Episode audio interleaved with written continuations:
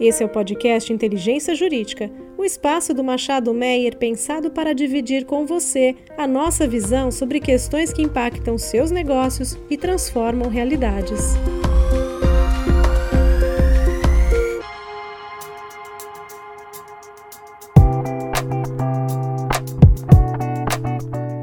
Todos, sejam bem-vindos a mais um episódio do nosso podcast sobre gerenciamento de crise e sua multidisciplinaridade, aqui no Inteligência Jurídica do Machado Meyer. Eu sou Roberta Leonhar, sócia da área de meio ambiente do Machado Meyer e tenho o prazer de conversar hoje com a minha querida sócia Fátima Tadea. Fátima é do, da área de direito imobiliário aqui do escritório e vai trocar um pouco das suas experiências conosco sobre gerenciamento de crise e a área imobiliária. Fátima, seja muito bem-vinda. Oi, Roberta. Prazer estar aqui nesse bate-papo com você para tratar de um tema tão relevante e agora dando um pouquinho aí de, dos aspectos, né, trazendo alguns aspectos de direito imobiliário afetos a, a, aos projetos de gerenciamento de crise. Eu tenho certeza que a nossa conversa vai ser muito interessante para os nossos ouvintes, Fátima.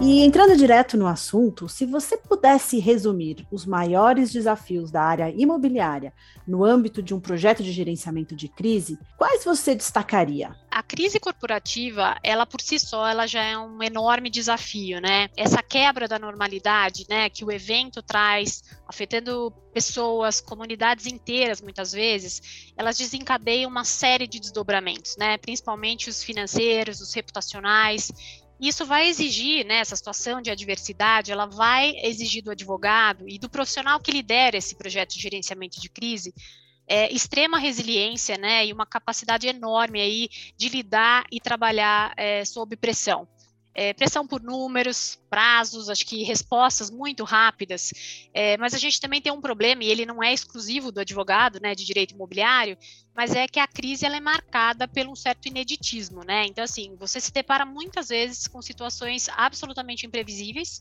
muitas vezes sem é, é, é correspondência legislativa, né, então mais uma vez vai demandar do advogado uma habilidade, né, uma certa dose de é, razoabilidade, criatividade por óbvio, conhecimento é, para tomada de decisões estratégicas pela liderança.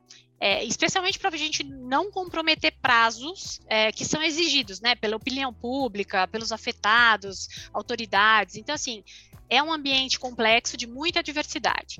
É, agora, falando é, particularmente da, da, área imobiliária, a gente tem alguns desafios adicionais, né, porque é, um projeto de crise, ele pode muitas vezes afetar um imóvel, né? Então, quando ele afeta o imóvel e exige a realocação das pessoas e a desocupação desses imóveis, a gente passa é, por um processo de compensação financeira. E esse processo, ele vai necessariamente passar por uma análise documental, é, reunião de evidências, né, para a gente fazer essa correlação entre as pessoas e os imóveis, é, inclusive para a gente evitar fraudes, né, em prejuízo àqueles que realmente possuem direito sobre o, a indenização e a compensação. Acontece que nos projetos de crise é, fica, acaba ficando muito evidenciado a irregularidade fundiária que ainda existe no país, né?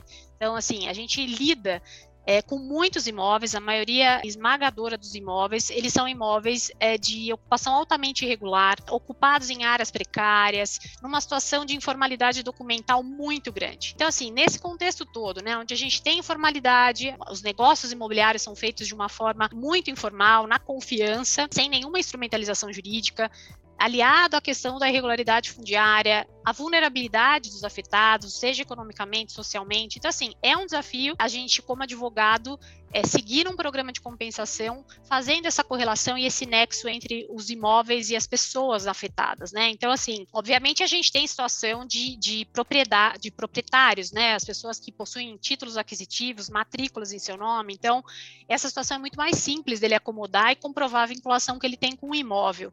Mas o que a gente vê, assim, a grande maioria dos projetos de crise, a gente está lidando com as pessoas é, vulneráveis em áreas, como eu disse, precárias, eles são simplesmente poceiros, né? Então, assim, é, aí a, a, dificuldade é muito maior. O proprietário está numa situação confortável, consigo demonstrar o elo dele com o imóvel é, e trazer essa compensação e lidar com essa compensação de uma forma um pouco mais tranquila.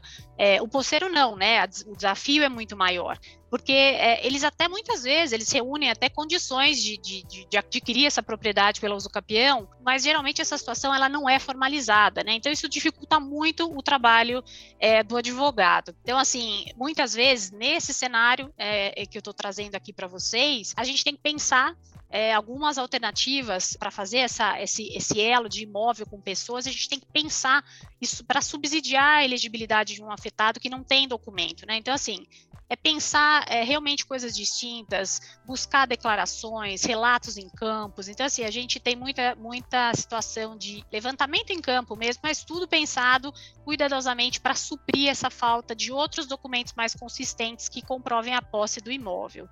É, o problema é assim, o proprietário, por exemplo, a gente está falando que o proprietário muitas vezes ele realmente tem uma situação mais confortável, mas o nível de dificuldade junto aos proprietários ele é diferente, né? Principalmente quando esse imóvel é, ele precisa por parâmetros do programa ser transferidos para o poder público ou para a iniciativa privada. E aí, o que, que acontece? Você tem um imóvel que muitas vezes vai espelhar a restrição do próprio proprietário, indisponibilidade, gravames, que numa situação normal jamais você impediria o sequenciamento dessa aquisição imobiliária, né? Fátima, você chamou a atenção aqui de um tema que vem se repetindo em nossos podcasts, que é a resiliência né? Não só a resiliência dos profissionais que atuam no gerenciamento de crise, mas também a resiliência esperada de atingidos, autoridades e todos os stakeholders relacionados ao evento de crise.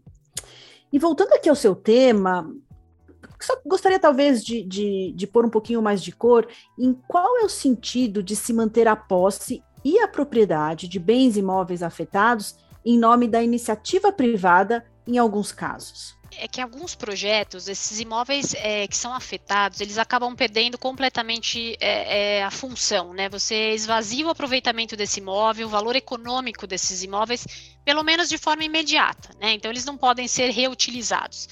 É, mas em decorrência de, de, principalmente, né, de algumas obrigações que, que, passam a ser assumidas, e aí conforme o parâmetro de cada, de programa para programa, o acesso a esses imóveis é de extrema relevância é, para o cumprimento dessas metas, né? Então, assim, você estabelece meta de execução de obra, você tem a necessidade de desenvolver atividades que vão ter por objetivo é, mitigar, reparar, mas eu acho que especialmente prevenir novos desastres, né? Então, eu acho que na maioria dos projetos envolvendo imóveis, a transferência imobiliária é uma consequência da indenização, mas ela, ela se presta muito mais para esse livre acesso e para cumprimento dessa, realmente das obrigações que são estabelecidas. É, por exemplo, há casos em que os imóveis é essencial, um, se for o caso, né, se se fizer necessária a mitigação e a compensação ambiental.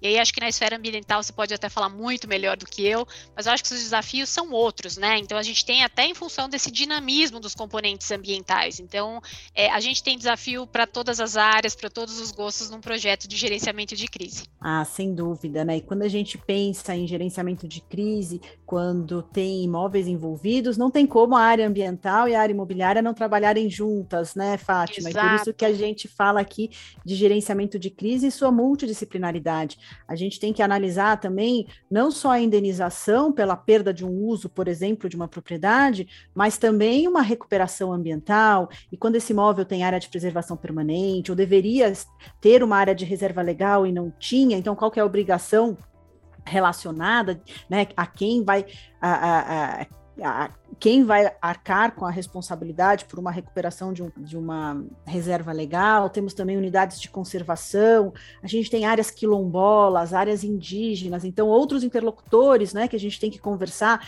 então você não vai conversar somente com o município né, ou com o Estado, mas você também tem que conversar com o ICMBio, com a FUNAI, com o INCRA, uh, com a Fundação Cultural Palmares e tantos outros interlocutores que trazem uh, obrigações e novas responsabilidades a, ao empreendedor. Uma questão que me chamou bastante atenção também na sua fala, Fátima, é, e que me deixou aqui com uma dúvida, em um cenário de extrema informalidade também, que a gente vê no Brasil e que você é, já mencionou aqui na, na, na sua primeira fala, como ficam as questões sucessórias e patrimoniais relacionadas a esses, a esses imóveis afetados? Bom, é, além da, da dificuldade né, que a gente trouxe aqui de vincular a, a, o atingido ao imóvel, a gente se depara, por óbvio, por outras questões, essas que você trouxe, né, sucessórias, hereditárias, patrimoniais, e elas se mostram igualmente de difícil resolução, né? É, muitas vezes a pessoa que mostra o vínculo que ela tem com o imóvel atingido, ela falece, ela vem a falecer, deixando herdeiros, e aí você começa a ter os desdobramentos, né? Você tem o herdeiro conhecido, tem herdeiros que não são conhecidos, aí o herdeiro do falecido que falece. Então, assim, a gente não consegue fechar uma cadeia sucessória para uma definição breve que o, que, que o programa reclama para esse tipo de situação, né? Então, assim, é, outra situação super normal para gente é as pessoas que criam vínculos, dissolvem sucessivamente vínculos, né, sem qualquer tipo de formalização, e afeta totalmente a análise da situação patrimonial, seja prefeito de lei ou do projeto em si. É, tem atingidos que a gente não localiza, né, as pessoas mudam de, de lugar, a gente não tem um acesso fácil. É, a gente já lidou com é, uma situação de vulnerabilidade no sentido da pessoa não ter nem documento de identificação pessoal é, para provar que ela é mesmo aquela pessoa. Então, assim, incapazes, curatelados, esse pessoal todo que a gente sabe que não dá para compensar sem ter uma intervenção judicial. Então, assim, a gama de situações que se apresenta para a gente analisar é muito grande, né? Então, assim, e a gente está repisando aqui a questão da informalidade, da vulnerabilidade. Então, assim, com base nisso, de novo, a gente tem que criar é, situações inéditas e flexibilizar é, para justificar, inclusive, a, a, continuidade do programa. Então, muitas vezes você acaba abrindo mão de certas formalidades em prol do prosseguimento do programa de compensação. Isso você acaba, é, quando você tem essa, essa, essa proximidade com o programa, você percebe que é mais compreensível para quem acompanha um projeto de crise é, ter uma certa uma série de, de flexibilizações, senão a gente não consegue realmente viabilizar é, o programa até o final. Né? Então, assim, se eu pudesse dizer irregularidade fundiária e essa informalidade nas relações jurídicas que acabam se apresentando, é, fazem com que o nosso papel aqui como advogado é, ele seja estratégico, né? Porque eu tenho que conciliar prazo, expectativa e ainda assim com o mínimo de respaldo jurídico possível, né? Porque o nosso medo, inclusive, é preterir os terceiros de boa-fé que foram efetivamente atingidos e eu também não quero incentivar uma atuação aventureira, né, de oportunistas que, infelizmente, a gente sabe que acabam se aproveitando de situações sensíveis como essas para se beneficiar então, assim, tudo isso é feito tanto para a gente efetivamente alcançar esse resultado e atingir realmente é, os atingidos, né? É, acaba que a meta da compensação financeira é viabilizar ao atingido em determinada medida que ele tenha as mesmas condições é, que ele detinha é, antes dele se realocar. E isso, obviamente, é viabilizado com esse apoio jurídico, mas sempre sem deixar de lado todo esse aspecto social e essas particularidades documentais, né, de certos casos que, que a gente se depara.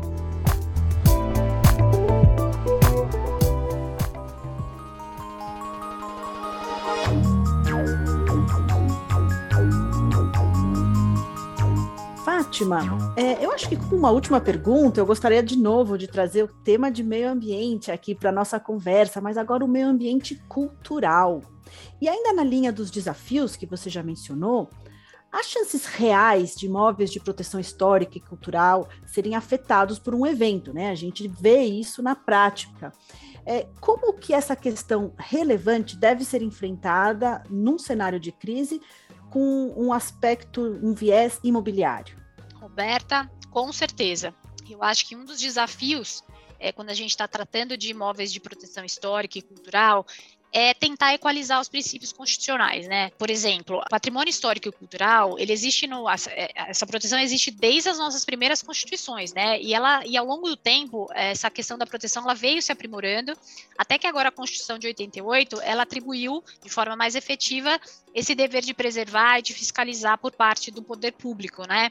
É, mas num cenário de crise, o próprio poder público ele vai se deparar com essas situações de adversidade. Então, como sopesar essa situação fática versus esses princípios que a gente sabe que precisam estar contemplados também? O problema é que esses princípios eles se chocam muitas vezes, né? Então você tem proteção ao meio ambiente, direito à vida, é, direito à moradia, preservação do patrimônio. Então, assim, é, e muitas vezes esse patrimônio histórico e cultural ele vai ser afetado pelo evento, né? Não tem como escolher um local para o evento acontecer, né? Então, é, assim como os outros imóveis, ele aconteceu, ele está ali, ele está englobado numa área de risco. Então, assim, da mesma forma que os outros imóveis, vai ter que ser desocupado, vai ter que ser alocado, é, inclusive, se fizer necessário, vai ter que ser demolido, né? Então, assim, é, mas é importante também, em muitas crises, a gente se depara com imóveis que já estão em estado, assim, já estão condenados é, antes mesmo do evento acontecer, né? Então, assim, o evento só agrava uma situação que já era complicada, já era temerária, né? Então, assim, é, no âmbito desse cenário de crise, eu estou numa situação de urgência, num estado de necessidade, esses bens jurídicos de valores diferentes, eles se chocam, e aí vai ser necessário a gente sacrificar um em prol da preservação do que a gente reputa é, ser mais valioso no momento. Então, assim, se eu puder ser razoável, ponderada, numa situação como essa, é, o bem jurídico que vai ser reputado mais valioso entre a proteção histórica e o bem da vida é certamente a vida e a segurança desses afetados, né? Então, numa situação como essa, assim, é, o que fazer, né? A gente imagina de bate-pronto, assim, medidas de compensação, né? É, pode ser possível pensar, se eu tiver um imóvel tombado, de eu cancelar esse tombamento, de ter uma compensação em outros locais que não foram afetados. Mas, assim, é razoável que haja uma ampla discussão, mas uma atuação conjunta das partes interessadas para que meios alternativos de preservação dessa memória e desse registro físico dessas edificações, elas se perpetuem no tempo. É, as soluções não são simples, vão envolver a oitiva das comunidades afetadas, audiências com o poder público, reuniões com órgãos né, de proteção do patrimônio histórico, para adoção de medidas para esses imóveis, né, para tentar dar o melhor encaminhamento para uma situação que definitivamente não é trivial. Fátima, muito obrigada por ter dedicado o seu tempo aqui ao nosso podcast. Agradeço imensamente a sua presença. Roberta, o prazer foi todo meu. Foi muito bom estar aqui, discutir um pouquinho com você, interagir aí as nossas áreas que tem uma sinergia muito grande. Obrigada. Imagina, e também muito obrigada aos nossos ouvintes. Esperamos todos no próximo episódio. Um abraço.